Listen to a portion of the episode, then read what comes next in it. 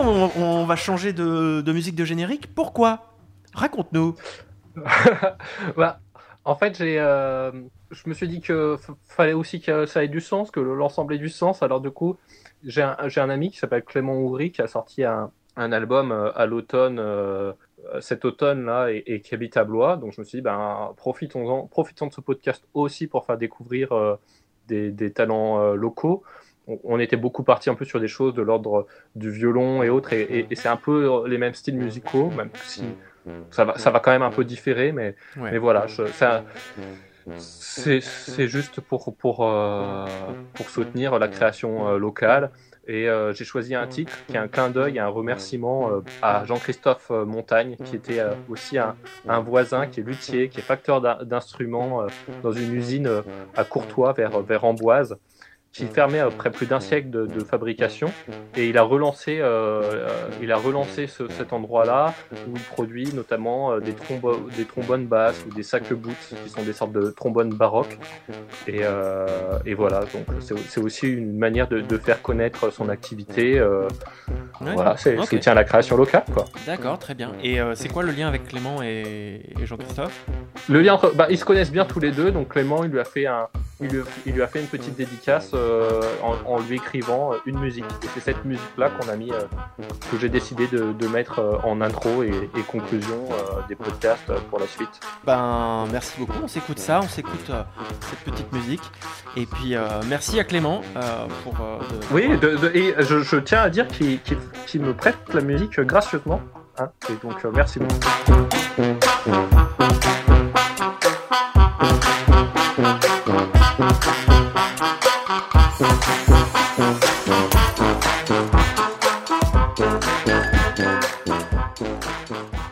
Bon, on se, on se voit, mais on, en fait, euh, on est dans ma cuisine. Enfin, je suis dans ma cuisine, mais toi, t'es pas dans ma cuisine. Pourquoi t'es pas dans ma cuisine, Nico?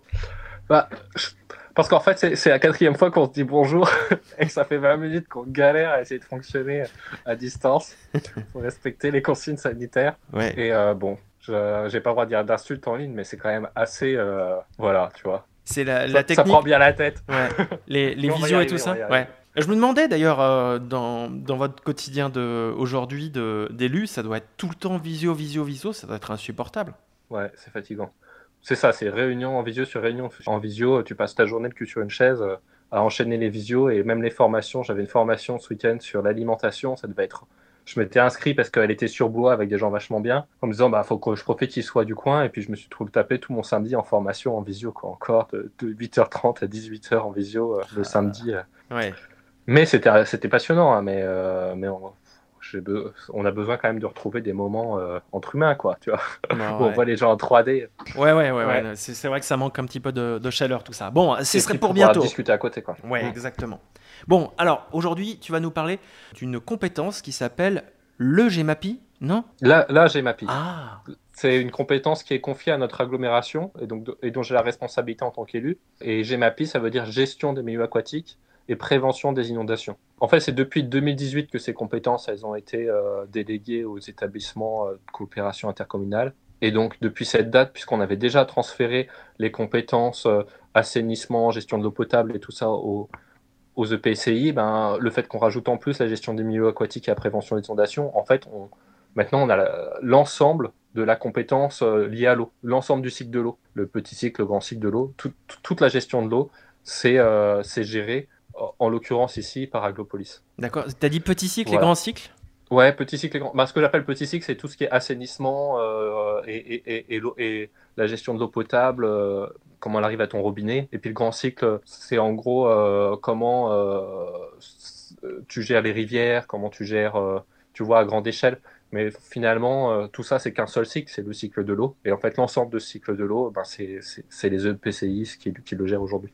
Et donc la GMAPI, si tu veux, elle, donc gestion des milieux aquatiques, prévention des inondations, donc elle a deux parties. La gestion des milieux aquatiques, ça va être euh, donc la gestion des rivières, la gestion des, zones humides. Et c'est assez important parce que depuis euh, les années 70, on a perdu 40% des zones humides. Et, donc, par exemple, c'est l'intercommunalité qui, avec la loi GEMAPI, va prendre la, responsabilité de leur restauration. Et pour donner une idée, hein, les tourbières, ça couvre que 3% de la superficie de la planète, c'est un type de zone humide, et ça stocke deux fois plus de carbone que toutes les forêts du monde. Donc voilà, on, a une responsabilité de porter une politique de restauration de la qualité de nos cours d'eau. La plupart de nos eaux, elles sont polluées, elles ont, on a des problématiques de remontée de poissons, etc. Et donc, toute cette partie euh, de, restauration et de gestion de la qualité de nos cours d'eau, on, l'a confiée aux syndicats de rivières. Donc, euh, donc on reste responsable, mais on, a confié cette responsabilité à des syndicats de rivières. Donc on a un syndicat sur le Beuvron, on a un syndicat sur le Cosson, par exemple. Et j'en ai jamais entendu parler. Qui suivent avec leurs spécialistes tout ça. Ah d'accord. J'en avais jamais entendu parler de ce syndicat des rivières. Ouais, bah voilà, ben, c'est assez important. C'est eux qui vont gérer, par exemple, toutes les problématiques de, où on casse les, barrages pour permettre euh, aux poissons de remonter les rivières et de se reproduire, toutes les, anguilles, les saumons et tout ça.